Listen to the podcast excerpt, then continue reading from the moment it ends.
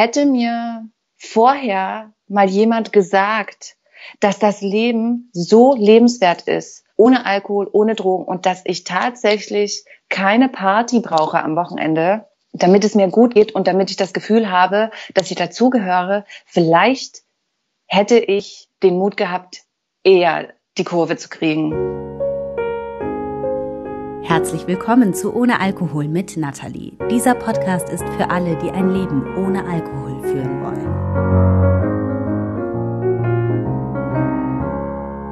Als ich noch abhängig war und mir vorgestellt habe, mit dem Trinken aufzuhören, da dachte ich immer, dann ist alles vorbei.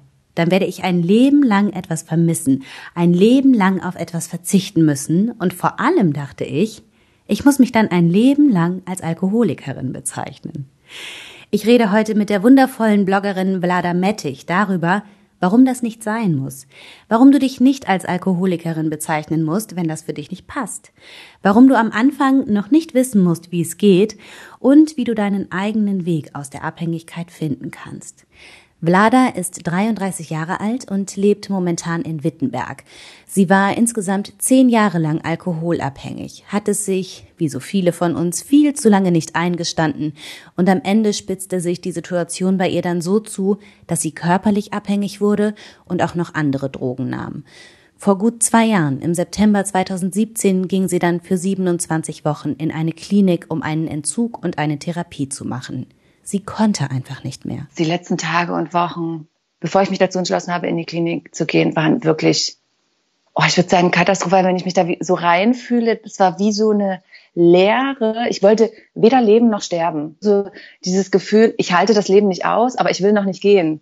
Also ich hatte damals den Job verloren und eine Beziehung ist zu Bruch gegangen und ich saß irgendwie da und hatte gefühlt nichts mehr auf die Reihe bekommen und habe dann schon am Morgen angefangen zu trinken. Also ich habe quasi dann den ganzen Tag über getrunken und bin am nächsten Morgen aufgewacht und hatte Entzugserscheinungen. Und da war es glasklar, obwohl es eigentlich schon Jahre davor abzusehen war. Es passierte wie immer schleichend.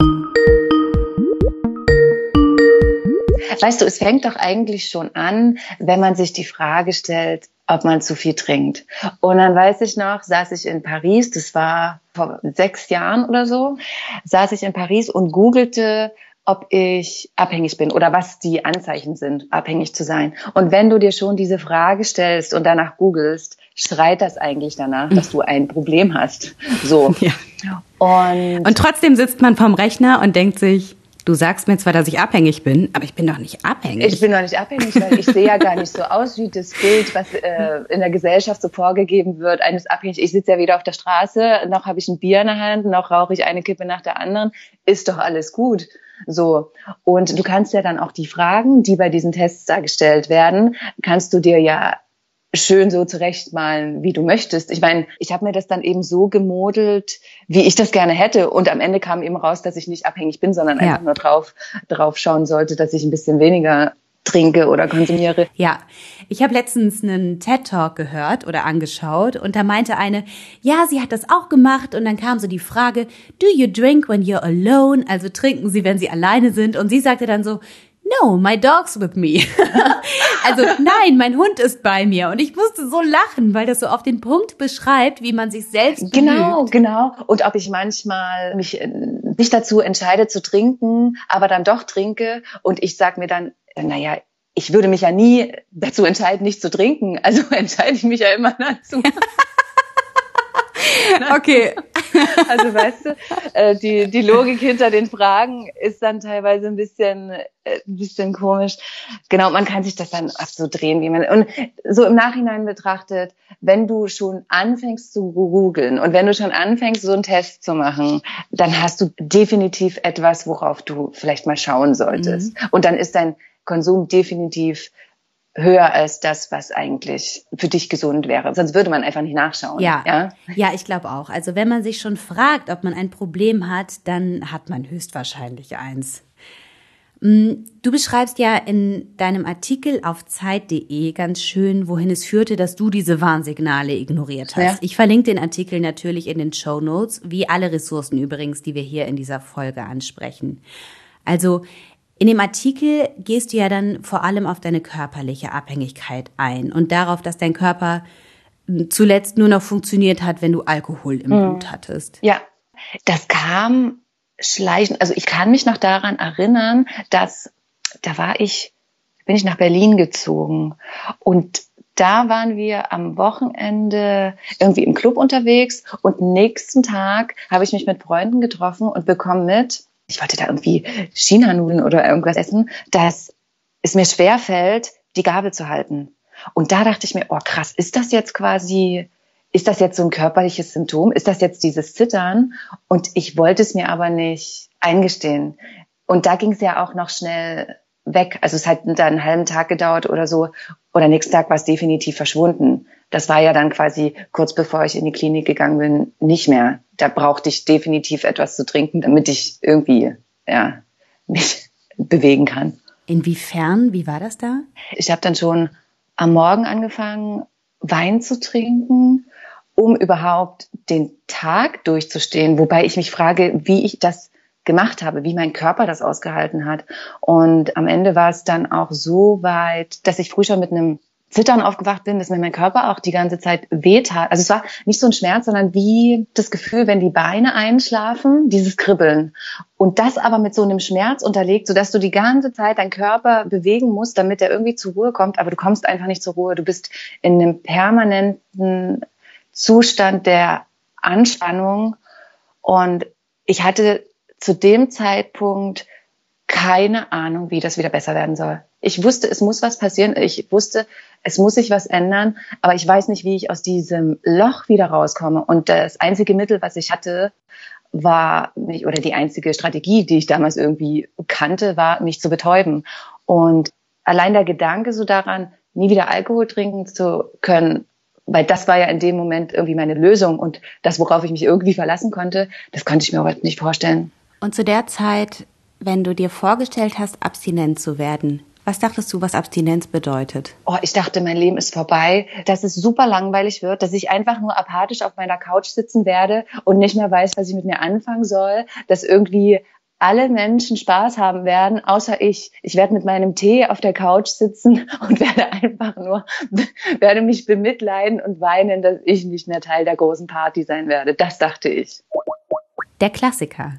An diesem Punkt, an dem wir merken, es geht nicht mehr weiter mit dem Alkohol, aber wie soll es ohne nur gehen, da denkt wahrscheinlich jeder Abhängige und jede Abhängige, dass diese Zeit ohne Alkohol einfach nur furchtbar wird. Eine einzige Qual, ein einziges Ringen, ein Leben, in dem man sich den Alkohol fortan immer zu verkneifen muss, bis ans Lebensende. Unsere Vorstellung davon, was es heißt, ohne Alkohol zu leben, ist völlig verzerrt. Und oft wird uns die Zuversicht sogar schon genommen, bevor sie überhaupt entstehen kann. Ich bin ja damals zum Arzt und ich bin super froh, dass, dass er mich da beraten hat und dass er mich in die Entgiftung geschickt hat und alles in die Wege geleitet hat. Aber ich bin dahin und dann wurde mir gesagt, oh, es ist ja sehr, sehr schwer. Viele bekommen quasi nicht die Sucht in den Griff und müssen mehrmals in die Entgiftung. Weißt du, es ist so absolut klar, ist das, ist die Krankheit jetzt nichts Positives. Aber es gibt eine Lösung. Und ich hatte das Gefühl, es wird dann so schwarz gemalt, so als hätte man jetzt diesen Stempel und du musst das ganze Leben damit leben und dir wird es immer schlecht gehen und es wird immer ein Kampf sein. Und das ist es aber nicht. Auch eine meiner größten Erkenntnisse überhaupt, wenn es ums Thema Alkohol geht. Es ist nicht ewig ein Kampf. Ist es nicht.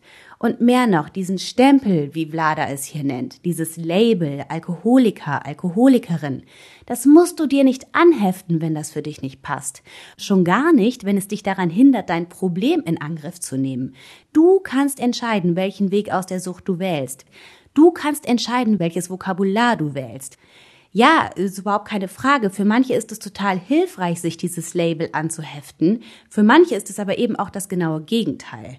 Und auch Vlada hat ihren ganz eigenen Umgang mit diesem Begriff gefunden. Ich persönlich, ich bezeichne mich als Alkoholikerin nur, weil ich finde, dass wir darüber reden sollten und dass, wenn mich jemand fragt, warum ich nicht trinke, dann sage ich dann halt, ich bin trockene Alkoholikerin, weil ich diesen Effekt haben möchte von wegen, ach krass, du siehst ja gar nicht so aus. Und ich dachte immer, Abhängige sehen so und so aus. Deswegen mache ich das. Deswegen sage ich das. Aber in der Klinik mussten wir tagtäglich sagen, ähm, also den Nachnamen und dann die Abhängigkeit. Also habe ich jeden Tag mehrmals gesagt, Mettich mehrfach abhängig. Und ich verstehe den Sinn und Zweck dahinter, dass es sich in deinem Hirn festbrennt, dass du nie wieder trinken darfst oder konsumieren darfst. Aber ich hatte bei diesem Satz Mettich mehrfach abhängig, den ich so oft wiederholen musste, hatte ich immer dieses Gefühl so, äh, irgendwie fühlt sich das aber nicht so mm, ganz stimmig an, weil heute würde ich mich beschreiben als unabhängig. Ich bin nicht, ich bin ja jetzt nicht abhängig. Würde ich anfangen, wieder zu trinken oder wieder zu konsumieren, dann wäre ich wieder abhängig. Aber ich habe mich ja dazu entschlossen, unabhängig zu sein. Und Alkoholikerin oder Trinkerin wäre ich ja, wenn ich trinken würde. Vlada und ich, wir haben uns vor diesem Interview über Holly Whitaker unterhalten. Das ist eine der wunderbaren Frauen, die in den USA schon seit Jahren dafür sorgen, dass der Blick auf Sucht sich verändert und auch die Sprache, mit der wir sie beschreiben. Holly hat 2015 die sogenannte Hip Sobriety School gestartet. Das ist ein englisches Online-Coaching-Programm, das sich mittlerweile Tempest nennt und das sich so als Alternative zu den anonymen Alkoholikern begreift. Und in diese Kerbe schlägt auch ein großartiger Text von ihr. Und der heißt, Hi, my name is Holly and I'm not an alcoholic. Also übersetzt, Hi, ich heiße Holly und ich bin keine Alkoholikerin. Und darin erörtert sie, warum sie sich selbst nicht mehr als Alkoholikerin bezeichnet und warum sie dieses Label sogar für gefährlich hält. Ein Punkt ist zum Beispiel, dass das Wort Alkoholiker Angst auslöst. Angst, dass wir ein Leben lang mit diesem Stigma leben müssen, dass wir plötzlich zu den Versagern zählen, zu denen, die es nicht geschafft haben, mit Alkohol umzugehen. Angst, die dazu führt, dass man sein Problem lieber verdrängt oder schönredet oder ignoriert, weil das alles noch besser ist, als zu denen zu zählen. Ich kann da ein Lied von singen, bei mir war das haargenau so. Hätte ich nicht so wahnsinnige Angst vor diesem Stigma gehabt, vor diesem Wort, ich wäre mein Problem wahrscheinlich früher angegangen. In einer anderen Passage im Text bringt sie wunderschön auf den Punkt, dass Alkohol die einzige Droge ist, bei der du als krank giltst, sobald du aufhörst, sie zu nehmen. So nach dem Motto, solange ich mit meinen Freunden drei oder vier Gläser Wein und danach noch ein Bier trinke, habe ich kein Problem. Solange ich mir bis vier Uhr morgens Shots reinpfeife und um neun Uhr morgens nach Sternhagel voll ins Büro gehe, habe ich kein Problem. Aber sobald ich damit aufhöre, sobald ich sage, ich kann nicht mehr, ich kann das nicht mehr, bin ich Alkoholikerin. Das, das ist totaler Irrsinn. Menschen, die aufhören, Koks zu ziehen, sind Menschen, die aufgehört haben, Koks zu ziehen. Das sind keine Kokaholiker oder sowas. Menschen, die aufgehört haben zu kiffen, sind keine Kiffer, sondern Menschen, die aufgehört haben zu kiffen. Menschen, die aufgehört haben zu trinken, sind Alkoholiker. Das ergibt keinen Sinn. Und so geht das weiter. Es ist wirklich ein Text voller Aha-Momente und ich kann nur jedem, der einigermaßen fit in Englisch ist, empfehlen, sich den durchzulesen. Der ist wirklich fantastisch. Mir persönlich hat er damals eine Riesenlast von den Schultern genommen, weil er mir damals praktisch so die Erlaubnis dazu erteilt hat, mit meiner Abhängigkeit so umzugehen, wie sich das für mich richtig anfühlt. So umzugehen, dass ich mich wohlfühle auf meinem Weg raus aus der Abhängigkeit. Und das ist für mich fundamental, um es, um es zu schaffen. Vlada hatte einen ähnlichen Aha-Moment, als sie das Buch The Unexpected Joy of Being Sober von Catherine Gray gelesen hat. Auf Deutsch heißt das vom unerwarteten Vergnügen nüchtern zu sein. Verlinke ich auch in den Show Notes und kann ich wirklich auch nur wärmstens empfehlen. Und als ich das gelesen habe und als ich mich mit dieser ganzen Sobriety-Szene ähm, beschäftigt habe, dachte ich mir so, krass, Stimmt. Also deswegen hatte ich auch immer dieses komische Gefühl, immer und immer wieder zu betonen, dass ich mehrfach abhängig bin, obwohl ich ja an dem Tag überhaupt nichts konsumiert habe. Also bezeichne ich mich jetzt als Unabhängige, als unabhängige Vlada. bei mir war das so, dass ich so circa zweieinhalb Wochen, nachdem ich aufgehört habe zu trinken, zu meinem ersten anonyme Alkoholiker-Meeting gegangen bin. Mhm. Weil ich damals eben so im Kopf hatte, ohne dahin zu gehen, schaffst du das nicht. Weil das bei uns so stark verankert ist. Wer ein Problem mit Alkohol hat, muss zu den anonymen Alkoholikern. Ja. Ich dachte das auch, also bin ich dann dahin abends in München Schwabing. Ey, das war so krass, ich war so aufgeregt. Mhm. Ich bin da die Treppe runter, mein Herz klopfte wirklich mir bis zum Hals. Ich bin rein in diesen Raum und dann saßen da so total nette, gepflegte Menschen um so einen ovalen Tisch rum. Auf dem Tisch brannte eine Kerze, alle lächelten mich an. Ich habe mich hingesetzt und dann fing der Erste so an zu erzählen. Mein Name ist sowieso und ich bin Alkoholiker und ich dachte schon die ganze Zeit so, oh Gott, gleich musst du es sagen. Gleich musst du es sagen. Und dann kam ich dran und meinte so, ja, mein Name ist Natalie und ich bin Alkoholikerin. Und dann habe ich nur noch geweint. Ich habe nur noch geweint. Mhm. Und ich glaube, das war total wichtig für mich, das mal auszusprechen. Ja. Weil für mich in dem Moment klar war, jetzt ist Schluss. Ja. Jetzt ist wirklich, wirklich Schluss. Mir war in dem Moment klar, es gibt kein Zurück mehr. Du wirst nicht mehr trinken. Ja. Und deswegen war dieses Meeting total wichtig für mich. Ja. Aber in dem Moment, in dem ich da rausgegangen bin, wusste ich, ich gehe da nicht wieder hin. Damit hatte es sich für mich erledigt. Ich wusste das schon an dem Abend. Ich habe irgendwie gespürt, das ist nicht mein Weg. Hm. Und ich war dann noch einmal für diesen Podcast Anfang dieses Jahres hier in Rosenheim bei einem Meeting. Und da war ich schon zweieinhalb Jahre nüchtern. Ich bin dann nochmal hingegangen, einfach für diesen Podcast, weil ich nochmal gucken wollte, warum das für mich nicht passt. Ja. Und da habe ich dann auch nochmal gesagt, mein Name ist Nathalie und ich bin Alkoholikerin. Und da habe ich gemerkt, nee, bin ich nicht.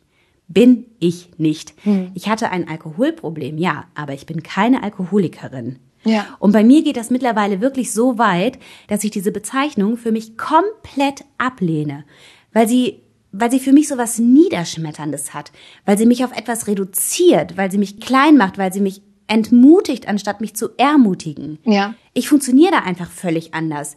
Ich will im Kopf haben, was ich sein will und was ich erreichen will. Ich will nichts im Kopf haben, was mich limitiert, weißt du? Ja. Also ich bekenne mich klar zu meinem Problem, das ist überhaupt keine Frage, aber ich sage eben, ich hatte ein Alkoholproblem und ich habe es überwunden. Und so empfinde ich das auch. Also ich habe jetzt nie so das Problem gehabt mit dieser Bezeichnung an sich, weil ich, wie gesagt, gerne wachrüttel und schockiere, aber ich selbst bezeichne mich, wie gesagt, als unabhängig. Und jetzt werden bestimmt, wenn das irgendwelche Therapeuten von mir hören, werden jetzt denken, um Gottes Willen, Frau Mett, ich habe gar nichts gelernt.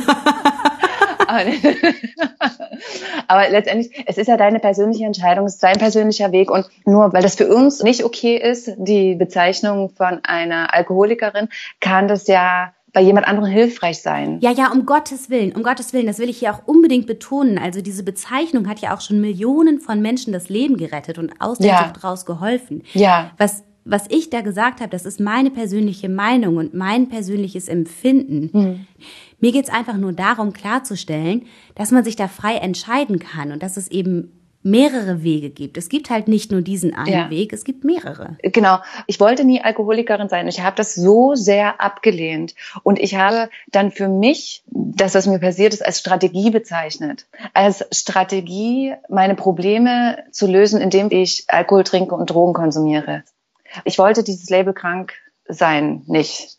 Um es vielleicht so betrachten zu können, dass ich immer die Wahl habe, es zu ändern. Wenn ich mich jetzt als chronisch krank sehen würde, dann hätte ich für mich immer ein Schlupfloch zu sagen, oh, mir geht es so schlecht und ich bin so ein Opfer und ich habe jetzt nicht die Macht darüber, weil ich bin ja krank, weißt du? Und das will ich nicht.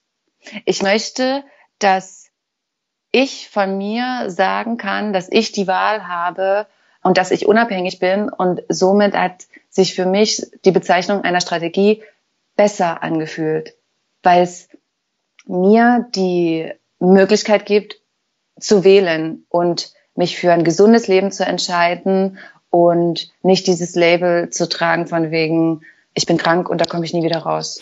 Ich finde das total spannend, weil dieses Alkoholismus als Krankheit zu bezeichnen, das machen ja nicht alle, ne? Also wenn mhm. ich da, kennst du Mark Lewis zum Beispiel? Ja, hat er nicht Biology of Desire? Ganz genau, ja. den, den Neurobiologen, der ja selbst abhängig war und der es eher so aus der Gewohnheits Perspektive betrachtet und eben ja. auch sagt, er hätte zahlreiche äh, Studienteilnehmer gehabt, die das Gefühl haben, dass sie ihrer Abhängigkeit so entwachsen sind. Ja. Und solche Literatur und solche Ansätze empfinde ich als wahnsinnig befreiend und die eröffnen mir plötzlich Wege zu einem neuen Leben. Auf der anderen Seite hat diese Anerkennung des Alkoholismus als Krankheit ja ganz am Anfang dazu geführt, dass Leuten die Scham genommen wurde. Ne? Genau. Also ich finde, es sind so zwei ganz interessante Seiten ja. und je nachdem, wie man da so tickt, kann das eine total hilfreich sein oder eben das andere. Auf jeden Fall. Auf jeden Fall, weil es ist ja so, wenn Alkoholismus als Krankheit angesehen wird, dann kannst du dem Menschen ja nicht mehr den, den, Menschen, der die Kontrolle über Alkohol verloren hat, wobei man sich fragen muss, ob man jemals Kontrolle über eine Droge hat, kannst du da nicht mehr unterstellen, dass er zu schwach ist. Ja. Weil niemand ist stark genug, wenn man eine Droge konsumiert, da jemals eine Kontrolle darüber zu haben. Und das dann als einfache Willensschwäche zu bezeichnen, ist, glaube ich, der absolut falsche Ansatz. Deswegen ist einerseits dieses Label Alkoholismus oder die Bezeichnung der Krankheit so wertvoll. Auf der anderen Seite finde ich es aber auch wichtig, dass man kommuniziert, dass du immer die Chance hast, dich für dein Leben zu entscheiden und für die Gesundheit zu entscheiden. An dieser Stelle muss ich noch mal kurz der Vollständigkeit halber auf Alan Carr eingehen. Die meisten kennen den wahrscheinlich durch sein Buch Endlich Nichtraucher. Er hat aber noch eins geschrieben, das heißt The Easy Way to Control Alcohol beziehungsweise Endlich ohne Alkohol.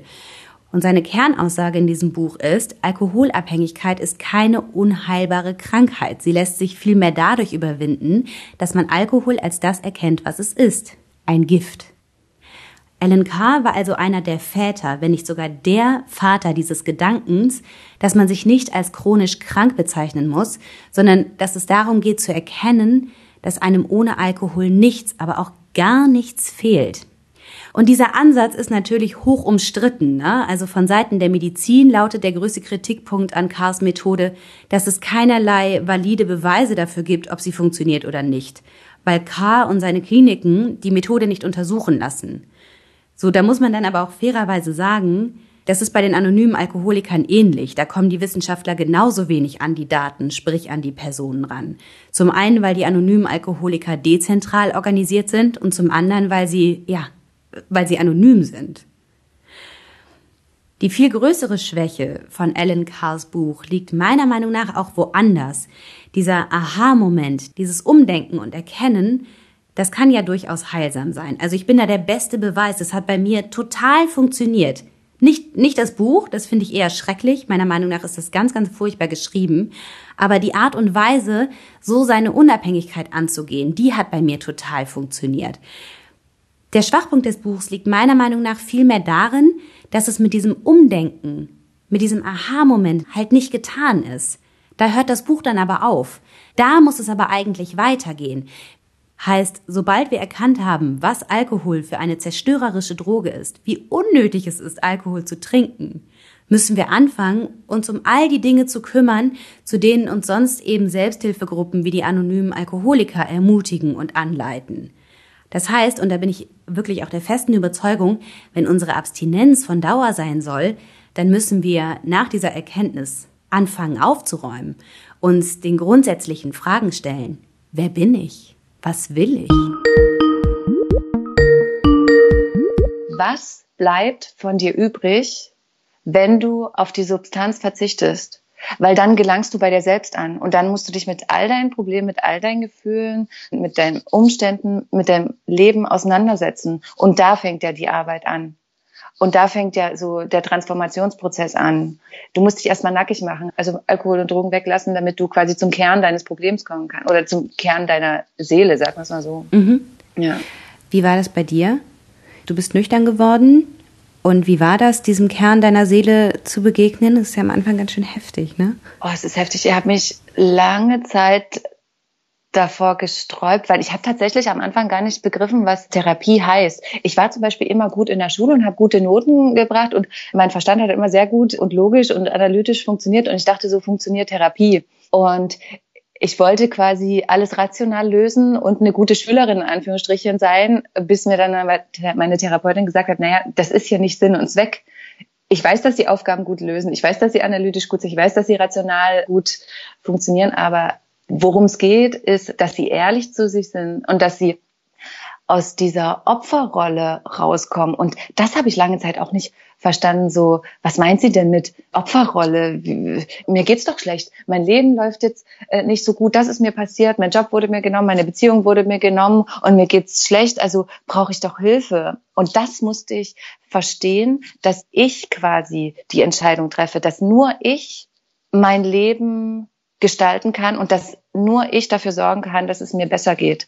Und als ich das begriffen habe, konnte ich quasi mich auf mich selbst einlassen und in ganz kleinen Schritten zu mir selbst finden. Und ich kann mich noch an einen Moment erinnern, wir mussten in der Klinik super viel schreiben und so das komplette Leben aufarbeiten, weil es war eine tiefenpsychologische Therapie und wir haben auch viel geredet und alles durchgekaut und gemacht.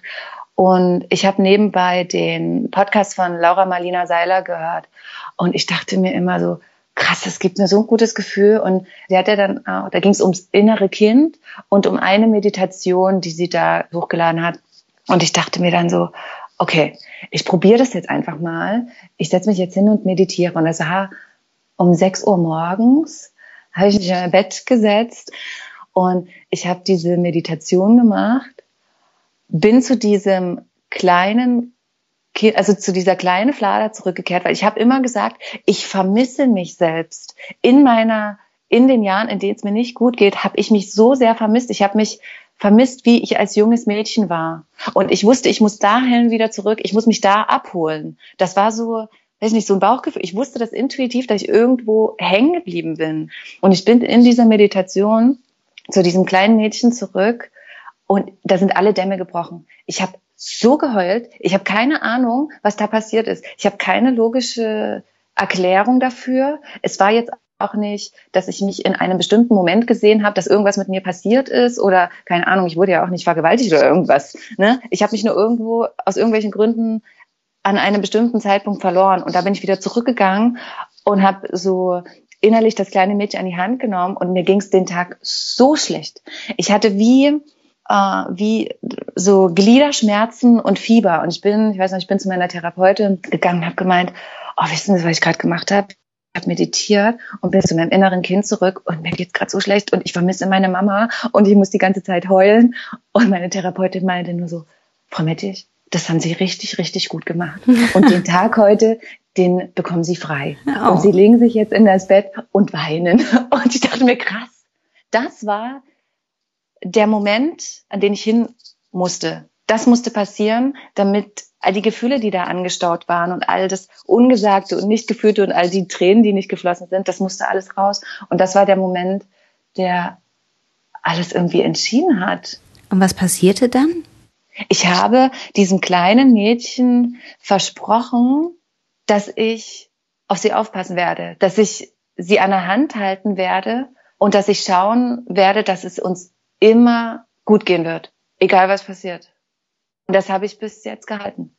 Ich fühle mich jetzt wieder so so frei und lass Gefühlen freien Lauf. Und ich weiß noch, oh, das fand ich so cool, das ist vielleicht so jetzt ein bisschen albern, aber nachdem ich aus der Klinik rausgegangen bin, bin ich einmal durch den Wald gejoggt mit Musik und da war weit und breit keine Menschenseele und ich habe eine Wurzel nicht gesehen und bin mega hingefallen und lag auf, auf dem Waldboden und dachte mir so, cool, ich bin gerade hingefallen, wie früher als kleines Mädchen. Und das war nicht so, ich muss hier über mich selber lachen, aber da wusste ich, okay, ich bin wieder zurück.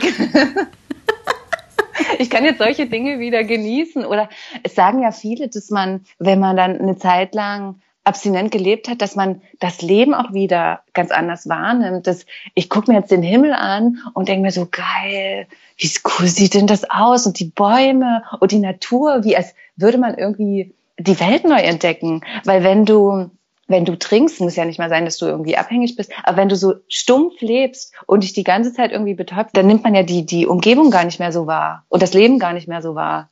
Und das ist jetzt wieder da. Das ist bei uns hier schon ein Running Gag. Ich komme ja aus Nordrhein-Westfalen, lebe mittlerweile in Bayern und was ich an Bayern am aller, aller, aller, aller schönsten finde, sind die Wolken.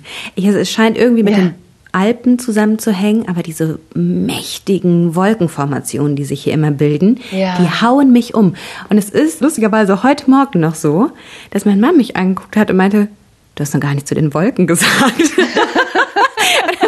so, die Wolken sind voll schön. Also ja, okay, alles gut. Aber dir ging das auch so. Ja, ja, total. Aber ich habe es mir auch antrainiert. Ah, okay. Also es war nicht so, dass plötzlich die Augen geöffnet wurden von irgendeiner äh, unsichtbaren Macht oder so, sondern ich habe schon bewusst diese Achtsamkeit trainiert und mhm. habe mich in die Natur gestellt und mir vorgenommen, ich achte jetzt fünf Minuten auf das, was ich sehe, rieche, höre. Und so hat das für mich dann langsam wieder eine Schönheit entwickelt. Also ich musste mir das echt auch erst wieder ein bisschen antrainieren. Und ich finde auch, wenn man damit anfängt, dann ist es stinklangweilig. Du stehst oh, ja. und denkst hier so, oh ja, Fluss, oh ja, Wolken und so. Aber man muss es einfach machen und immer ja. und immer und immer wieder machen, machen, machen, machen, machen. Und irgendwann wachst du auf, guckst aus dem Fenster und denkst dir, boah, diese Wolken. Und es ist wie so ein Schauer, der deinen ganzen Körper durchflutet und denkst dir, okay, boah, sind das geile Wolken. Ja. Aber ja. es kommt halt so schleichend, ne? Es ist jetzt nicht so pang da und plötzlich ist alles wunderbar. Es war bei mir eher so, dass ich mir dann nach ein paar Monaten dachte, oh krass, ey, die Wolken berühren mich wirklich. Ich finde es wirklich schön. Ein ganz entscheidender Punkt auf dem Weg hinaus aus der Sucht, und da zitiere ich noch einmal Holly Whittaker, wir müssen uns ein Leben kreieren, aus dem wir nicht ausbrechen wollen, in dem wir uns nicht betäuben müssen. Ich möchte auf alle Fälle dass mein Leben leicht ist und dass ich das Gefühl habe, dass ich ganz groß träumen kann und dass ich losgehen kann. Und ich habe mir das lange Zeit verboten. Und das war auch ein Grund, weswegen ich so viel konsumiert habe. Ich habe immer gedacht, ich darf Dinge nicht. Zum Beispiel habe ich nach meinem Abitur Wirtschaft studiert und ich habe es gehasst. Das hat mich null interessiert. Ich habe es gemacht, weil ich dachte, dass das vernünftig ist. Würde ich mich jetzt nochmal entscheiden können, ich würde definitiv irgendwas mit Musik oder Kunst oder irgendwas Kreatives machen, weil die Wirtschaft, also ich und Wirtschaft passt halt eigentlich überhaupt gar nicht zusammen. Und ich dachte immer, ich muss Dinge tun, weil das so von mir verlangt wird oder weil die Gesellschaft das so verlangt oder damit ich irgendwie in Sicherheit lebe und mein Haus, mein, mein, mein Mann und monatliches Einkommen und dann bin ich glücklich. Aber das hat mich unglücklich, unglücklich gemacht und ich möchte einfach, dass ich mir insoweit wieder vertraue und sage, ich kann alles in meinem Leben machen. Ich habe eben angefangen, ja, das mit, de, mit dem Blog zum Beispiel zu probieren, weil ich dachte, okay, was möchte ich denn gerne machen? Ich möchte kreativ sein, ich möchte schreiben und welches Thema ist mir wichtig? Das Thema Abhängigkeit. So. Mhm. Und ich meine, es war nicht so, dass ich das so von jetzt auf gleich aus dem Ärmel gezaubert habe und dann war es da. Ich meine, ich habe da so viel Schiss gehabt. Mhm. Und ich dachte mir, um Gottes Willen, ich kann da doch jetzt nicht rausgehen und darüber schreiben und um Gottes Willen, was sollen denn die Leute denken? Aber ich wusste tief im Inneren, und ich glaube, das ist so ähnlich wie bei deinem Podcast, ich wusste, ich muss es machen. Ja. Eine innere Stimme hat gesagt, das ist deine Aufgabe. Du musst es machen. Komme, was wolle. Dein Blog heißt Herz sucht Fluss und darauf schreibst du sehr persönlich über Sucht, Liebe und das Leben. Wie war das denn, als du damit live gegangen bist? Na, das Witzige war, ich hatte ein paar Texte geschrieben, hatte das ganze Setup und dann so der Moment, den online zu stellen. Mir ging wirklich, mir ging auf Deutsch gesagt der Arsch auf Grundeis. Und dann klickst du auf online und was passiert? Nix. Nichts. und dann dachte ich mir so, wow, und da hattest du jetzt Schiss. Und letztendlich, ich glaube, es ist tatsächlich so, dass das Leben, das stellt dir nur die Aufgaben, die du in dem jetzigen Moment auch lösen kannst, Aufgaben, denen du gewachsen bist. Ich hätte, glaube ich, überhaupt nicht damit umgehen können, wenn am Anfang gleich irgendwie, keine Ahnung, 2000, 16.000 Leute auf meinem Blog gewesen wären. Das wäre mir viel zu viel gewesen. Und so ist es jetzt, äh, ich meine, ein Jahr ist der jetzt on und ich habe monatliche Leser von 2000 und da bin ich voll zufrieden mhm. und habe so meine kleine Community und ich bin froh, dass das so nach und nach wächst. Mhm. Es gab auch keinen, der irgendwie gesagt hat, oh, das ist ja jetzt eine blöde Idee, wieso machst du das? Und selbst wenn, ich weiß ja, warum ich es mache und ich mache es ja für diejenigen, denen ich helfen kann. Ja. Und das ist mir so wichtig. Und äh, das ist dann so schön, Nachrichten zu bekommen, in denen dann steht, oh, weißt du was, mir ging es gerade so schlecht und ich wusste gerade nicht weiter, aber ich habe gerade deine Texte gelesen und danke. Danke, jetzt weiß ich, ich bin nicht alleine. Ja. Und solche Momente sind irgendwie unbezahlbar, finde ich. Ja. Weißt du, und das ist eigentlich so krass, dass wir so, so eine Angst davor haben, uns zu öffnen und zu zeigen. Ne? Ja. Und äh, dass wir immer denken, oh, und das ist jetzt irgendwie nicht, was sollen denn die Leute denken? Und ich bin doch jetzt nicht gut genug und ach, und darüber kann ich doch niemals reden. Doch, doch weil wir aufhören müssen, diese Masken vor uns herzutragen. Ja. Das Witzige ist, wir Menschen, wir merken doch eigentlich intuitiv, dass der andere uns gegenüber ehrlich ist oder nicht. So. Und trotzdem versuchen wir uns gegenseitig was vorzugaukeln und wundern uns dann, dass wir nach und nach kränker werden.